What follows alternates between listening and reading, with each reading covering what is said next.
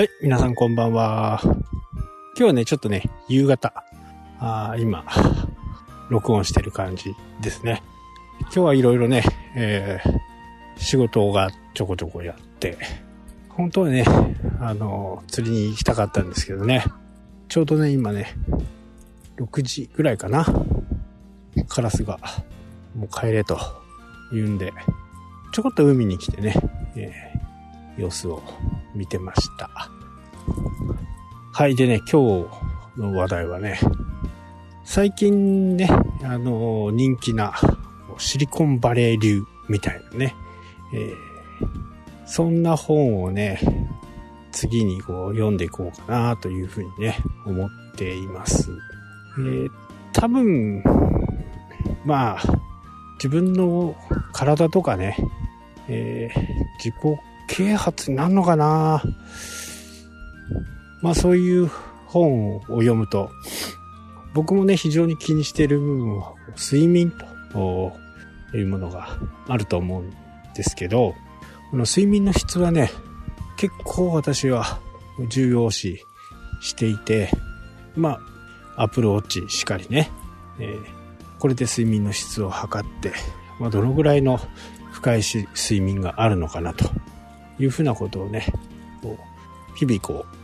う、チェックして、えー、いる状態ですね。ただ、ちらっとね、あの、サンプルを読んだ限りではあるんですけど、人間の睡眠にはね、4つの種類があると。まあ普通にね、えー、日が昇ると同時に起きて、日が沈むと同時に寝るパターン。これが実はでも50%から60%ぐらいあるらしいですね。あとはね、えー、夜型あ。あとは、もう一つ忘れちゃったな。あとはショートスリーパー用のね、えー、人たちも、ショートスリーパーの人たちも、実際にいろいろ数値を測ってみると、普通以上のパフォーマンスを出すというのはね、やっぱりあると。まあ一般型の人がね、ショートスリーパーで、まあ、1時間2時間の睡眠でね、回数を取る。まあそういう風な形になると、どうしてもパフォーマンスは下がると。まあ最近はね、ちょっと夜型傾向に僕なっていて、まあ釣りをね、始めて朝型傾向に、え、はなってるんですけどね。まあ昼間ね、本当にこう疲れたなという風にね、思うと、ちょっとね、横になる。えー、それもね、なんかこう、ソファーで寝るとかって言うんじゃなくて、もうがっちり布団で1時間半ぐらいがね、ちょうど快適な昼寝かなと。まあ、1時間半だとね、やっぱりちょっと多いのかなとは思いますけどね。まあ、40分とか、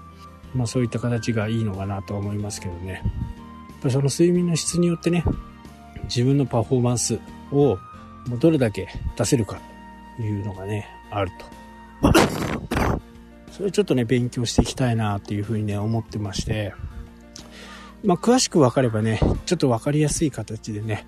えー、お知らせしていこうかなと。ただまあ、一冊の本をね、鵜呑みにするのは、